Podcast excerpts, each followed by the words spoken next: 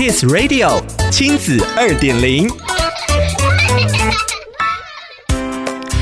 迎收听亲子二点零单元，我是 JoJo。学好英语是许多家长和孩子的期待，但是学得早不等于学得好。家长在为孩子选择培养英语力的资源时，掌握适龄原则及正确的学习观念，才能更有成效。今天的亲子二点零，就让我们来聊聊学龄前到高中学好英语的分龄指南。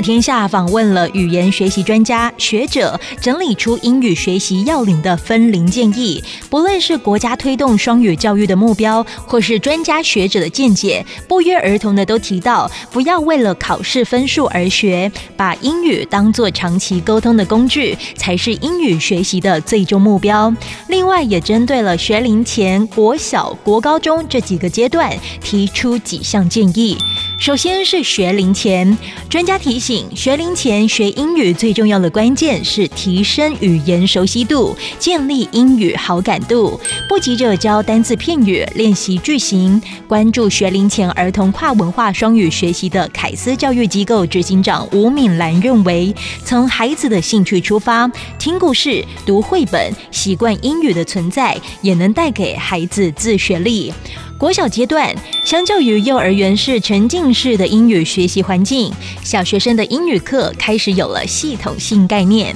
实施双语教育有四年经验的台南西门实验国小校长吕翠玲分享，学习并非一蹴可几。小学英语课虽然有明确的学习目标，不过老师会融合多元的学习活动，让孩子跟上脚步。家长如果对自己的语言能力没有自信，陪伴就是支持孩子学习的力量，家长能在孩子下课回家后，一起聊英语课学到的内容，一起复习老师提供的学习素材和资源，或者是能搜寻适合孩子程度的英语动画影片来共读，让孩子在学校课堂外也能体验到英语的乐趣。到了国高中阶段，学习英语更注重在扩充英文单字量、语句结构分析，培养长篇文章的阅读理解，才能适应国中教育会考越来越生活化的英听测验。拥有二十多年英语教学经验的陈超明教授建议，在研读英语文章时，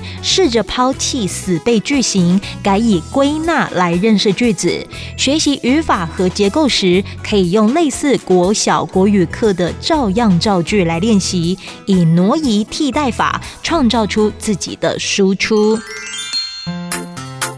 想要了解更多资讯内容，请参阅《亲子天下》第一百一十九期封面故事：双语教育加速进场。亲子二点零，我们下次见。